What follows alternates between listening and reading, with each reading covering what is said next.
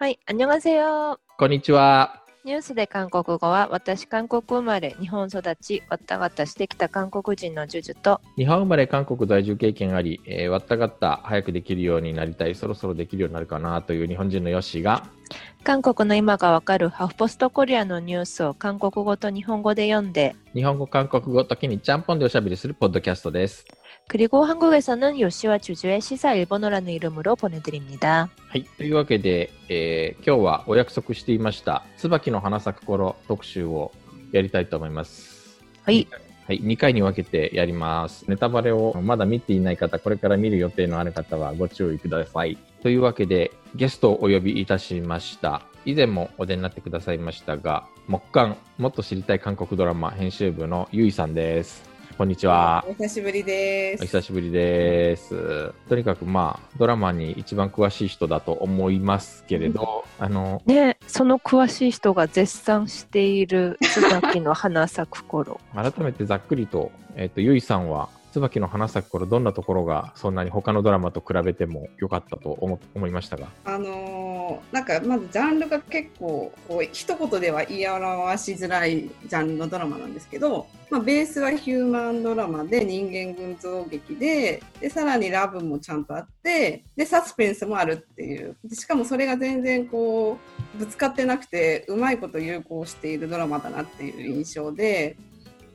あとすごくテンポがいいんですね。うんあの結構最近の韓国ドラマってあの放送枠が結構緩いので1時間20分とかになってるドラマとかいっぱいあると思うんですけど、うんうんほぼほぼ60分ちょいぐらいであの収まってるのにテンポが良くてどんどん見られてしまうっていう不思議な魅力があって先もどんどん気になるし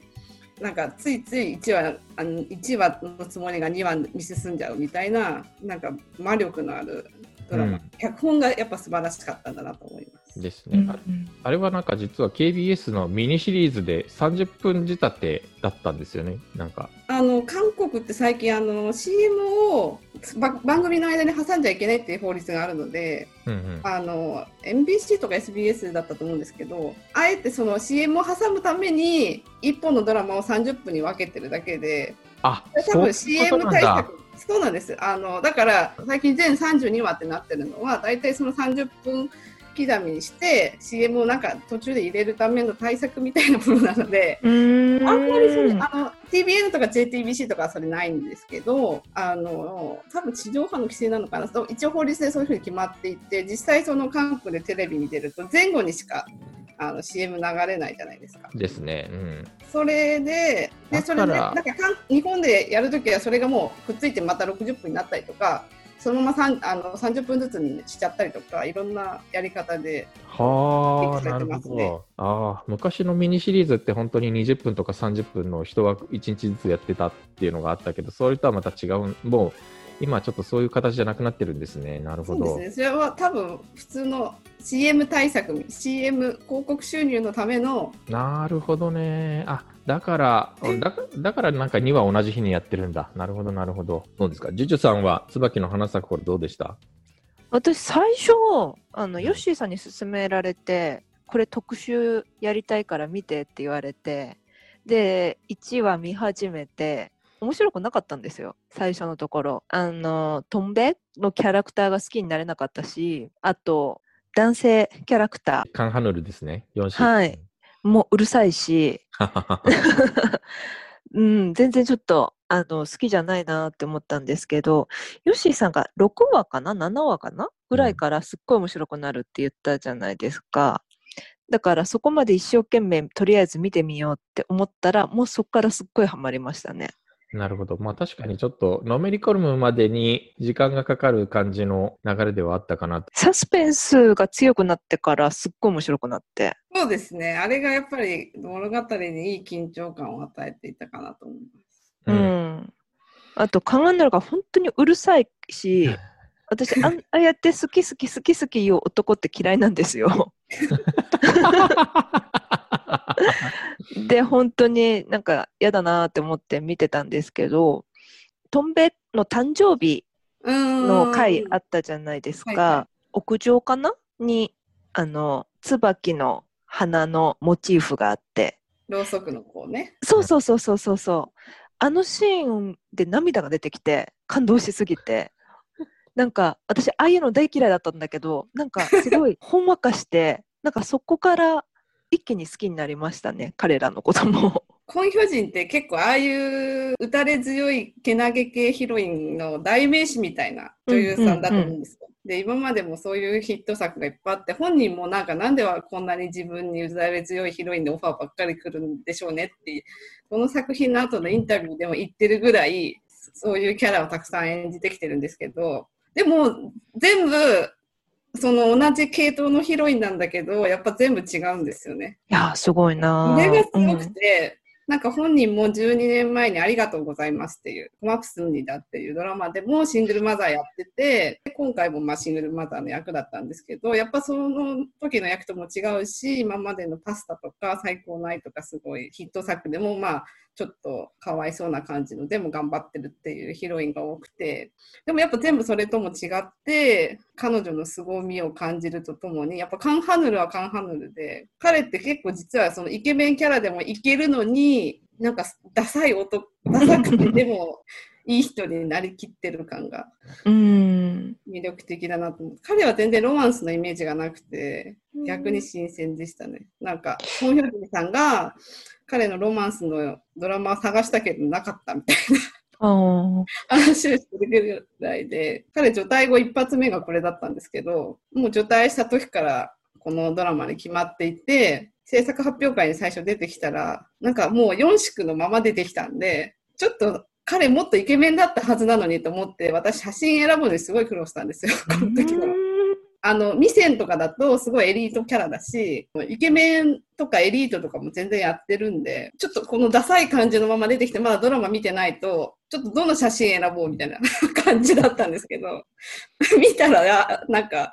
この4宿のちょっと魅力になどんどんハマってしまって、うん。彼がずっとこう、素晴らしい素晴らしいって言ってくれることで、自分なんかって思ってた人が、あ、自分にも価値があるんだって思って変わっていく、そのなんていうか、リフレーミングっていうか、その過程がすごい自分も元気づけられるドラマだなと思いました。私が最初、コンヨジンというか、トンベのキャラクターがすごい嫌だなって思ってきたの、思っていたのが、だんだんだんだん彼女が自信をつけるにつれて、すごく輝いて見えて、で、どんどん好きになって、で、それも彼女のコンヨジンさんの演技なわけじゃないですか。最初はなんか、なんかうじうじした女の子だったのが。なんかそれも全部演技だと思ったら、やっぱりコンヨジンすごいって思った。なんか彼女がその終わった後のインタビューで話してるのは、この線越えたらちょっと嫌な人になっちゃうからみたいな、その微妙なラインの上げ下げをすごく意識してやっていたらしくって、かつ今までの役と被らないようにしようっていうのも意識して、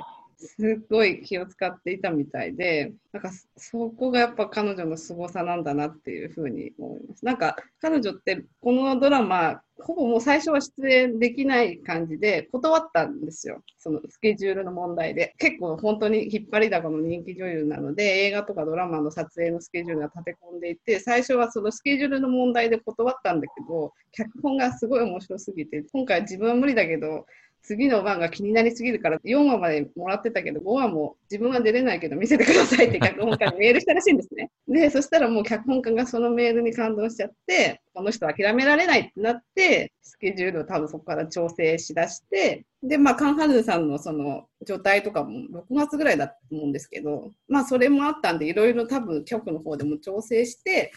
まあ奇跡のキャスティングみたいな感じになったのん。うん。でなるほど。しかもなんか雨続きで、なんかポハンでロケしてるんですよ。ポハンのクリョンポっていうあの台風直撃しまくっていた、この前。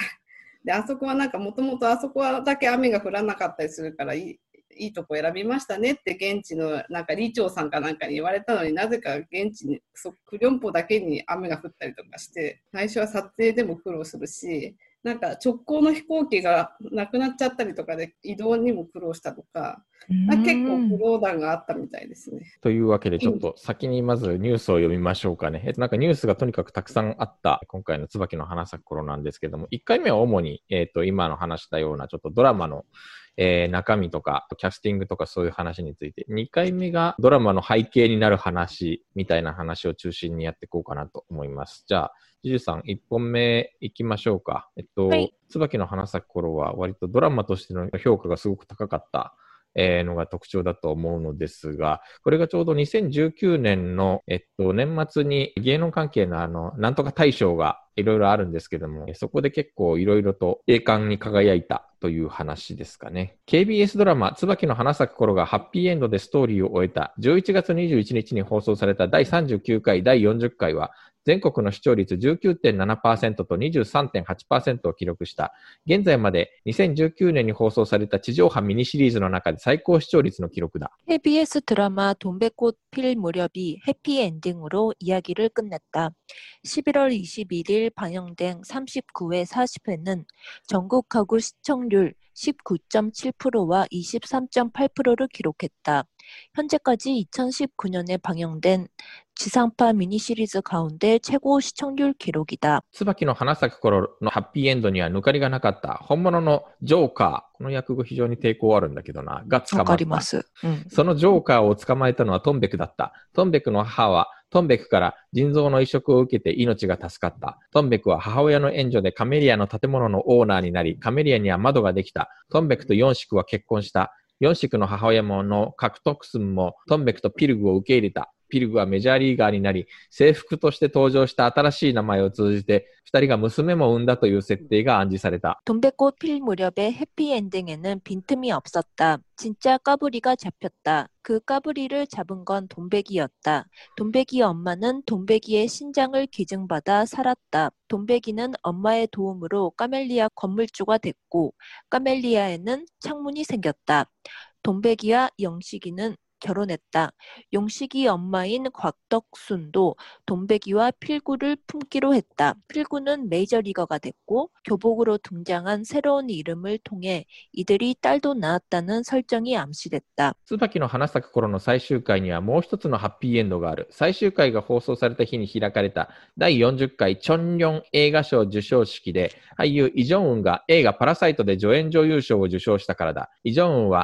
椿の花咲く頃でトンベクの母、チョジンスクを演じた。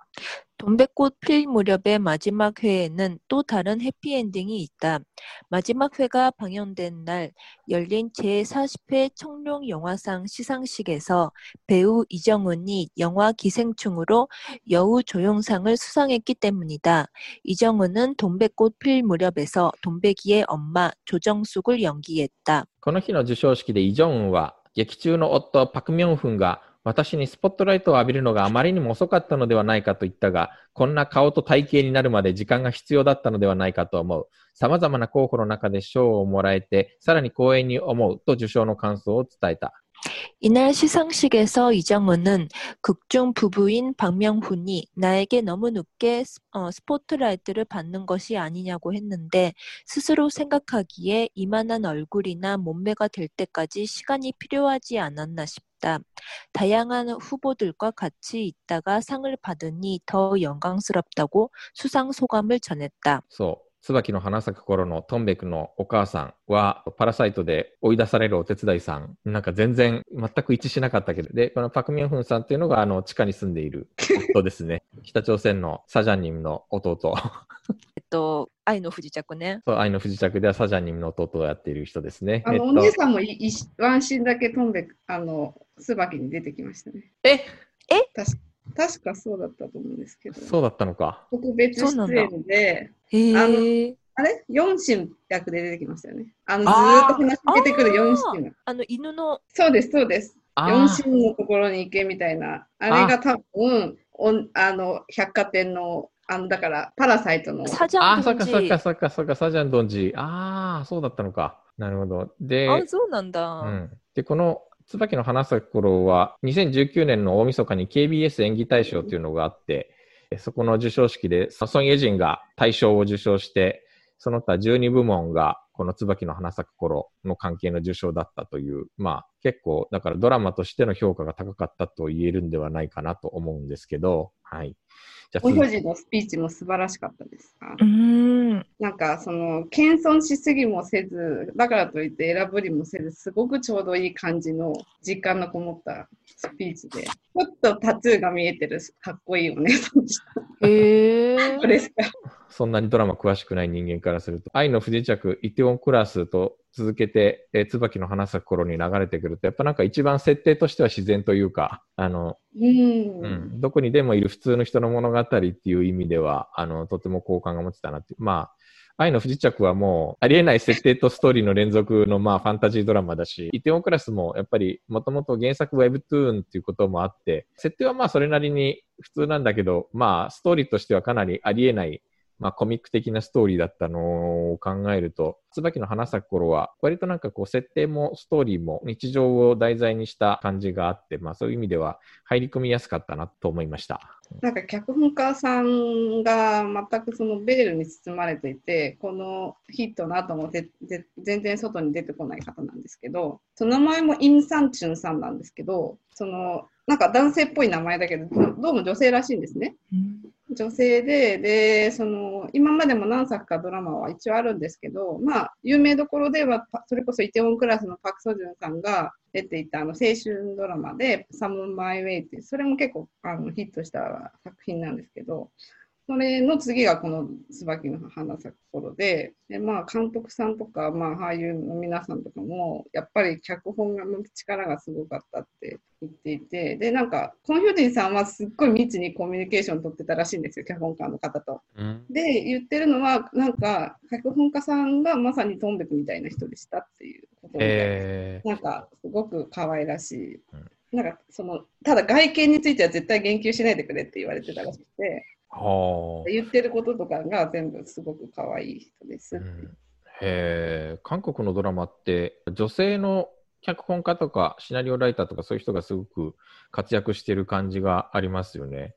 そうですね。あの、まあ、きトッケビとかのキムン作家とか、あと、シグナルとかの作家さんとかもそうですし、愛の不時着もそうですし、あの辺の方はすごいですよね。昔からもそうですけど、うん男性の脚本家もいるんですけど、やっぱ女性視聴者がやっぱドラマは多いので、女性が書く作品が受けるっていうのもあると思います。デモクラスとかはちょっと特殊なケースで、あの、それこそ Webtoon が原作なんですけど、Webtoon の作家さんが脚本も書いてるんですよね。そう。で、なんか、それも監督がオファーして初めて書いたらしいんですけど、カン・ヒボン先生が言っていて、なるほどそうだなと思ったのは、イテオンクラスって、あの、韓国ドラマの定番である、あの、モニョカルトゥンとか、あコブカルトゥンって言った、要は、母、娘、嫁、姑関係の話が全く出てこないっていう、まあ、ある種ちょっと得意なドラマだったと言われて、まあ僕はなんか男のドラマとしては楽しく見ましたけど、だから僕の周辺の女性の評価が高くないような、なんかそんな印象を受けたんですよね。わかります、ちょっと。あの、やっぱあれは不正のドラマっていうか、セロイのお父さんとセロイの関係だったり、うんチャンガのお父あの会長と息子を、腹違いの息子たちの関係だったりのがすごく男のドラマみたいな感じがしましたよね。うん、まあ本当に日本で言うと結構半沢直樹的な世界観にもしかしたら近いかもしれないなと思ったんだけど、まあそういう意味で言うと、椿の花咲く頃はもう完全にもう母娘の葛藤と愛とかなんかそういう、まあ韓国ドラマがよく描くテーマをそのものズバリを正面からドーンとやってた感じがありましたよね。ね、母として思うところが多かったよね、ゆいさん。ありまくりですよね。あの、小津島さんってもう韓国の母みたいな方じゃないですか。うんあの、えっと、四四宿のお母さんで、さ三人男の子の、まあ、三兄弟を育てた母。で、私がたまたま今見ている私のおじさん、なあの、マイディアミスター私のおじさんっていうドラマを今見てるんですけど、今更。それも2年ぐらい前の作品なんですけど、そっちはもっと3兄弟のお母さんなんですね。あ、こっちも3兄弟、ああのあっちも3兄弟みたいな感じで、どっちも素晴らしいお母さん役をやっています。この特集のためにもう一回1話からちょっとだけ見直してみたけれど、あの、四宿のお母さん、会長？うんが、なんか自分も苦労してんのになんであんなにトンベイと四宿の婚を反対したんだろうなってちょっとなんか最初はあんなにトンベキのことを応援していた人なのになんかわかるようでわかんないなって思った。なんかでも韓国ってそのステップファミリーっていうかその子連れで結婚するまあその相手が初婚だろうが再婚だろうが子供を持ってる人と結婚することに対するハードルが日本よりもはるかに高いように感じていてあの去年私がこれに出た時に激推ししていた「ある春の日夜に」っていう作品もあれのまあこの椿の花咲く頃の逆バージョンでシングルファザーとその息子がいてその男性とその独身の女性の恋物語なんですけどそれでも周りがすごい反対するんですよ。こ子持ちの男となんでみたいないう話になってでまあ散々周りから言われるんですよね。でなんか今回も椿の花の時もまあなんかなめじゃし比喩だみたいなことを僕言うじゃんなめじゃしなめじゃしって言うじゃないですかよその子みたいな。でも日本だとなんか時々聞きますよね周りで。自分の身の自分の身の回りでまあ1人か2人そういう人がいたりとか、まあ、自分の直接の関連じゃなくても、うん。その子持ちの人と結婚した人とか話は聞くからでそれに対して周りが言う感じないよなと思って、うん。あれは何なんでしょうかね。私ね。日本人的な感覚ではそこまで反対する理由が私もちょっとわからない。あと今回トンベギの場合トンベギはあの親がいない子じゃない？そうですね。なんか。そう韓国の人って本当に親がいないもしくは片親死別であれ離縁であれあのそういう家庭で育った人と結婚するっていうのもあの嫌がる傾向があるんですよね。うん。これは私も見ていてちょっと不快になるぐらい、うん、大学の時にお父さんしかいない子とけあの交際をしていた友達が交際してるだけですっごい家の人に反対されてお父さんしかいないって言われて。でも、うん、すごいちょっと理解ができないなって思った。うん。あの、あれですね、何度かここでもエピソードとして紹介したけど、古い映画になりますけど、あの、ラストプレゼント、韓国でソンムルっていう、イヨンエとイジョンジェがカップルで出演している昔のイヨンエが若い頃の映画ですけど、えっ、と、売れないコメディアンのイジョンジェが、やっぱりイヨンエとの結婚を親にものすごい反対されるんですよね。あの、その理由が、イヨンエが要は、あの、親がいないからという理由で、で、まあ、二人は駆け落ち同然で結婚するんだけどというで、最後、難病を負ってしまったイヨンエを、その、イジョンジェのお父さんが、アガーと、要は娘よという感じで、要は、あ、やっと自分の娘と認めてくれたのねっていう涙する場面が出てくるんですけどね。要するに、両親がいないからという理由で結婚を反対されるのかというのは結構当時衝撃でしたね。うん。うん日本は割とその本人同士個人同士の結婚な感じがあるけど本当に韓国は家族がついてきますよね。まあ、今回もさ、ヨンシクのお母さんが結婚を反対することで、やっぱ二人の関係にものすごい大きなひびが入るわけじゃない。途中で、うん椿の話す頃も。うんうんまあ、なんかそこら辺はちょっとなんか日本とは違う濃密な家族関係なんだなというのはなんかこう見ながら思いましたけど。なんかそもそもあの野球選手のお母さんから、まあ、手切れ金を渡されないけれど別れてみたいな話も出てきたじゃないですか。うん結局それもあの時は子供いなかったけど子供がいるとかいないとか関係なくやっぱ親がいない子供ってことでやっぱちょっと差別されたんですよね。うんまあ、あの、2本目でちょっと、あ、にえっと、2本目というか、えっと、次回で、あの、未婚の母に対しついてのちょっと関連のニュースを読む予定なので、そこら辺はまた、えーやります。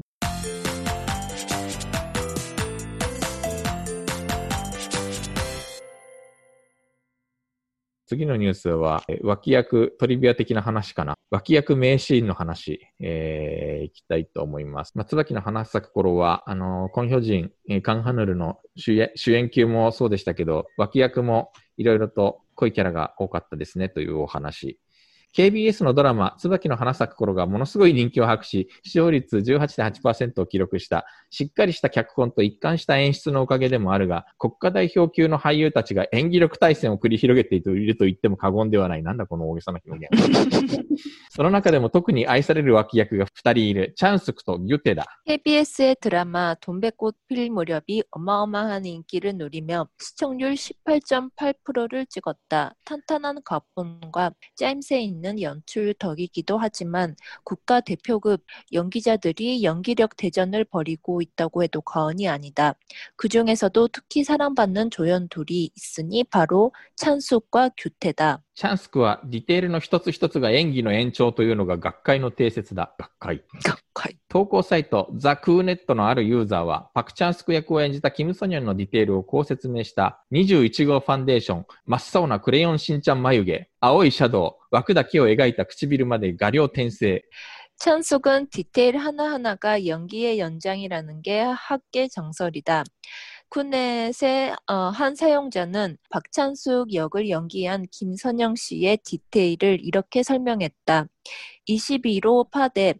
시퍼런 짱구 눈썹, 퍼런 섀도우, 테두리만 그린 입술까지 활용 점정. 特に21号ファンデーションは、 かなり白い人でも首と顔を分離させる色として、神経は使うが使いどころを間違える非常に重要な役割を果たす。一部では、チャンスクの出演会が重なるにつれ、描いた眉が色あせてだんだん青くなっていくようだとして、そこまで狙ったのなら神と評価した。 특히 21호 파운데이션은 웬만큼 하얀 사람이라도 목과 얼굴이 분리시키는 색상으로 신경을 썼는데 잘못 신경 쓴 티를 내는 데 매우 중요한 역할을 한다. 일각에서는 창숙 씨 회차가 거듭될수록 눈썹 문신한 게 물이 빠져서 점점 파랗게 변하는 것 같다라며 이것마저 노렸, 노렸다면 구- 어, 그분은 신이라고 평가했다. チャンスクの魅力が爆発するシーンは、ギャラクシーシーンと呼ばれるシーンだ。 チャンスクは、美貌のソウルの女性トンベクが現れ、会長の愛も奪われ、えー村の男性たちの小遣いもかき集めていくと彼女を嫉妬するが、ある記者が現れてトンベクの背景を取材し始めると、もともと妹を可愛がる姉さんたちが、他人が私の妹をいじるのは見ていられないと言って守ってくれる。トンベクのことを聞きに来た記者にチャンスクは言う。何録音してるの？田舎の人はみんなコンピューター音痴だと思ってるの？ナイン使ってるの？私は10よ 찬숙의 매력이 폭발하는 장면은 일명 갤럭시 장면으로 불리는 신이다. 창숙은 미모의 서울 여자 돈베기가 나타나 회장님의 사랑도 빼앗고 동네 남자들의 쌈짓돈도 긁어가자 이를 질투하지만 막상 어, 웬 기자가 나타나 돈베기의 뒤를 캐묻자 원래 지 동생 톡톡 건드리는 언니들이 남이 내 동생 건드리는 꼴을 못 보는겨 라며 지켜준다. 돈백의 뒤를 캐기 위해 옹산을 뒤질러 온 기자들에게 찬숙은 말한다. 뭐를 녹음하는겨? 시골 사람은 다 컴맹인 줄 알라며? 何層何点層あらゆる悪いことはしているが、到底憎めないキャラのノギュテ、おジョンセも、しょうもない役で強くアピール中だ。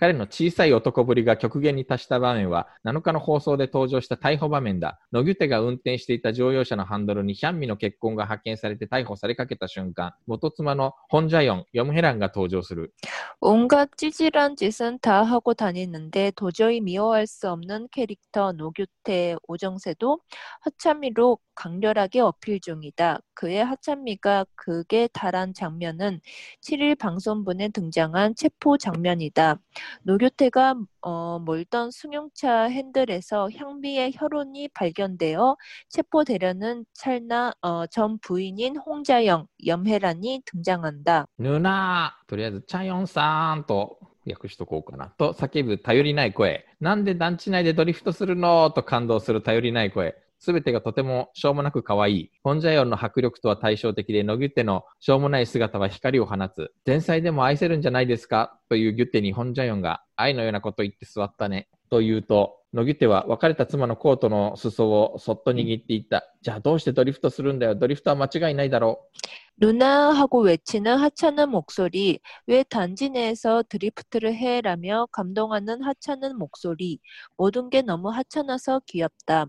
홍자영의 박력과 대조되어 노규태의 하찮음은 빛을 발한다.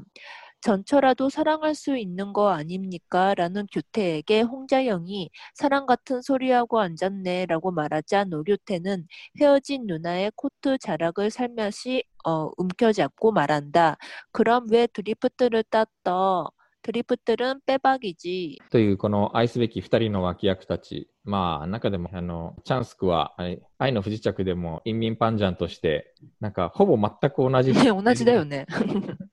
ほぼ全く同じ設定で、なんかこう、このドラマにも出てきましたけど、意地悪だけど、人情味あふれるおばちゃん軍団のリーダーとして、なんかあれって、なんか定番な役割だったりするんですか？うーん。まあ、たまたまって感じはしますけど、でもなんかその、愛の不時着の方ではなんか、それこそ脱北者の人と、見た人とかは、いるいるこんな隠密患者みたいな話をしてましたよね、ルックスとか含めて北朝鮮のおばちゃんっぽかったっていう。でうんそれがまあかあのあの韓国の港町のおばちゃん感にもつ、まあちょっと格は違うけど通じるものが あったんじゃないですか。ほんで、あと、なんかノギュッテさんも、本当に最初のタンコンもうタンコンタンコンうるさいこの人って。ね、すごい嫌だったのが、本当に最後、すっごい可愛く見えるから、こういう脚本すごいなって思った。うんそうですね。なんかその次の作品がキム・スヒョンとやった「最高だけど大丈夫」ってネットフリックスで配信されてて、これはまた全然違うんですけど、あの自閉症のお兄ちゃんなんですよ、キム・スヒョンの。うんこっちのそっちでもう演技が素晴らしいんで、全然別人です、そっちでは。私まだ見れてないんですけど、ストーブリーグではあの野球チームのオーナー役やってたり。とか、うん、これ見たいなと思ってるんだけど、まだちょっと見れてませんけど、あのー最初読んだニュースでも出てきましたけども、なんかもう大団円ハッピーエンドじゃない。そうせざるを得ないというか、スカイキャッスルは大団円ハッピーエンドだったんだけど、なんか登場人物がみんな一癖も二癖もある嫌な奴らばっかりだったんで、ハッピーエンドにまとめたことで韓国内でもう批判が殺到したというか、クロニカヘッピーエンドのピリオプタゴーみたいな私の知り合いも SNS で怒鳴ってましたけれど、まあなんか今回はなるべくしてハッピーエンドになったのかなという、むしろそうしないと逆に猛バッシングが起きるんじゃないかというような感じではありましたよね、ストーリー的に。まあ、ヒャンミだけはちょっとね、かわいそうでしたけど、まあうん、あれは叱るべき役だそういう役だったのかなと。なんか、あの、ソン・タンビさん、これ、結構、年はそれなりに、あの、言ってるのに、この役で新人賞を取ったんですよね。うん結うーん。で、この役を、私はだから、ヒャンミ役のソン・タンビさんがすごい良かったなと思って、まあ、あの、ジュジュさんとか、わかると思うんですけど、ソン・タンビさんってダンス歌手じゃないですか。おーなんか、それこそイヒョリ、イヒョリとか、そんな感じの、その辺の時代に活躍した、まあ、ダンス歌手のイメージ。なんか椅子、椅子でダンスする人だった記憶が私の中にあるんですけど、で、その後、ドラマとかにもちょいちょい出るようになって、で、最近そんなに見かけなかったなと思思ったんですけど、多分出てはいると思うんですけど、久々にこう、しかもすごい演技も上手で、で、彼女を推薦したのがコン・ヒョジンさんだったらしくて。なんかもともと仲がいいらしいんですけど、まあ、割と最近親しくなったんだけども、本当は自分がヒャンミをやりたかったらしいんですね、あのコン・ヒョジンさん自分じゃなくて、じゃあ誰がいいかってなんか思って、で普通でも知り合いをあんまり推薦しないらしいんです、彼女は。もしドラマがうまくいかなかったりとか、その役がこう後半ちゃん後半ちゃんと生きなくなっちゃったりとかすると気まずいから。だから、へ下手に知り合いとか紹介すると、気まずいからあんま紹介しないんだけど、この役はすごいいい役だから、なんかうまくいってほしいと思ってる友達に紹介を推薦したかったんだけど、たまたまこう頭に思い浮かんだのが、そのソン・タンビさんだったらしくて、すごいなと思いました、私も。最初ねなんか不思議な役でしたよね。うん。最初ね、殺されたのはトンベクなのか、ね。違うのかみたいなところが結局ね、ブレスレットがね、うん。ゲルマニウムブレスレットの女性で。そう、ゲルマリムブレスレットをつけていたのがどっちなんだ。まあ、多分そう簡単に主人公は知らないだろうと思いながら、こう、個人的には見てはいましたけれど、まあ、途中で住民登録証が出てきて、あれ、字幕には出てこなかったんだけど、住民登録番号、上6桁が生年月日じゃないですか。で、そこがね、あの、計算するとちょうど、こう、トンベクの年ぐらいになるので、あれもしや、みたいなところが、ちょっとヒヤリとさせられる場面が実はちらっと出てくるんですよ。住民登録番号がね、86で始まる数字だったんで、ちょうど2019年ぐらいだと34、3とか4でしょ。で、実はトンベクとヒャンミが小学校の同級生だったっていう種明かしは、ちょっと後の方で出てくるんで、あそこで一瞬ヒヤリと。で、しかもあの、トンベクももしかすると、本名じゃないかもしれないみたいな部分があるので、これが彼女の本名だと言って、あの、チェ・ゴウンっていう名前がうん出てくるんだけど、実は。で、ゴーンはラストシーンでつながるんですよね。そうそうそう。まあ、おそらくあれはトンベクとヨンシクの間に生まれた娘に、きっとヒャンミの本名をつけたっていう設定なんだろうなと。そうですよね。うん。まあ、あの、ゴーゴーンって結構美しいみたいな意味ですよね、韓国語の。えっと、だからチェ、うん、チェゴブンっていうと、だから最高のオンっていう、まあ、そういうふうに読めるよね。自分の本名みたいになんかこれからは、やっぱりそういう人生を生きるのよみたいなそういうセリフが、えー途中で出てくるじゃないですか。いろんな伏線が隠されていて、まあね、あの、サスペンスとしては面白かったなったけど。あとの、さっきの記事の方で、ヨッシーさんも言ってましたけど、うん。これ、ジョーカーのこと、あの、ぎガブリね、ガブリ、ガブリじゃないですか。うん。なんでジョーカーって訳したのかな？でも、ジョークでジョーカーなんじゃないのって、うちの旦那が言ってましたけど、その、あガブルだって一応ふざけるだから、うーん。ジョーカーもまあ、もともとジョークを言う人みたいな、あなんじゃないかっていう話を旦那が、が。旦那と一緒に見てたんですけど、ああ、そういう解釈か。いや、なるほど、もう面白い。一応、カブリって名前をつけたのは意図があったみたいですよ、あの、脚本家には。なんか、なんか連続殺人犯のニックネームがちょっと軽い感じだった方が、うーん。おおどろおどろしすぎないみたいな。うん。はあねでもだからといってガブリを何と訳せばいいかなって言ったらピンとこないんだけど。そうガブル島をっていっぱいとあのテーブルの下とかに書かれた時にふざけるなって訳すんだけど、それがガブリとかぶかぶってんだよっていうのを全く字幕では、ね、表現できないからう。うんん。うんねね。お調子者だと可愛い感じがしちゃうしね。カブルの、カブル島もふざけるなっていうのが、なんかこう、思い上がるなとか、なんかあの辺のニュアンスはやっぱりこう、5文字では表現できないなと、あの、うん、つけ上がってんじゃねえぞみたいなそういう感じかな。あと、真犯人の犯行の動機ってやっぱなんか劣等感みたいなものがなんかすごくあったわけじゃないですか。み見下されてる感。僕が考えた訳語は、なめんなよとか、なめ猫とか、あの、すみません。なめ猫？はいこれは多分すいません。あの、二人の世代には分かんないだろうけど、昔、なめんなよって言って、不良の体裁をした猫がすごい流行ったんだよね。おー。ああ、ちょっとわかるかもしれないです。で、その猫のことをなめ猫って、おーうん、言ってたんだけ。ど、もうあある程度以上の世代にしか通じないけど、なめ猫って言うとなんかこう、軽い感じがあっていいかなと、個人的にもちょっと思ったけど、まあ、ね、猫のエピソードがあるし。あるしね、とか。うん。あ、なるほど。うん。うまい。ち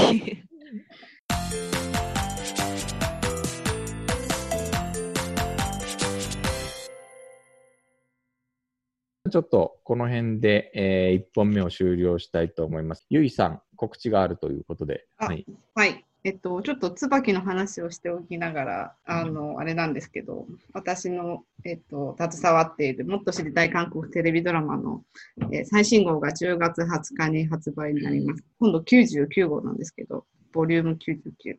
で、特集が、あの、先ほどちょっと話に出てました、イテウォンクラスと愛の不時着で、表紙がパクソジュンさんです。で、イテウォンクラスは、キャストさんのインタビューが5人分取れてまして、パク・ソジュンさん、えっと、磯役のキム・ダミさん、スア役のフン・ナラさん、それからチャン会長とグンのその親子2人の俳優さんのインタビュー5人分取れてまして、あと監督と、えっと、脚本家兼原作者の方のインタビューも独占で取れてますので、ぜひ、あの、他の日本の媒体とかネットではあの読めない内容がたくさん出てきます。それからロケ地マットとか、えっ、と、あと、K-POP に詳しい古谷正幸さんに、あの、OST 解説もしていただいてますので。ぜひ、あの、イテウォンも結構 OST も注目されたので、イテウォンはど OST ういう歌手が歌ってね。る、どういう歌手が歌ってるかっていうのは結構分かりづらいと思うんですね。あの、インディーズの方も多かったので、で、どういう人たちなのかっていうのを解説してもらってるので、ぜひ読んでいただきたいのと、愛の不時着については、えっ、と、まあ、ヒョンビンさん、ソンエンジンさんの今までを振り返ったり、今までの足取りを振り返ったりとか、あと、目玉はあの北朝鮮 F4 と呼ばれたあの集隊員のメンバー4人の独占インタビューが取れておりまして、あの、ヒョンビンさんのエピソードも、や、ソンエンジンさんのエピソードも満載だったので、ぜひそちらも見ていただいて、あとトリビアだったりとか、あと、この前やったオンラインでのソンエンジンさんのファンミーティングのあのレポートなども載ってますので、ぜひ、ぜひお買い求めいただければと思います。すごい。売りに来ましたね。もう今回は。ね盛りだくさん。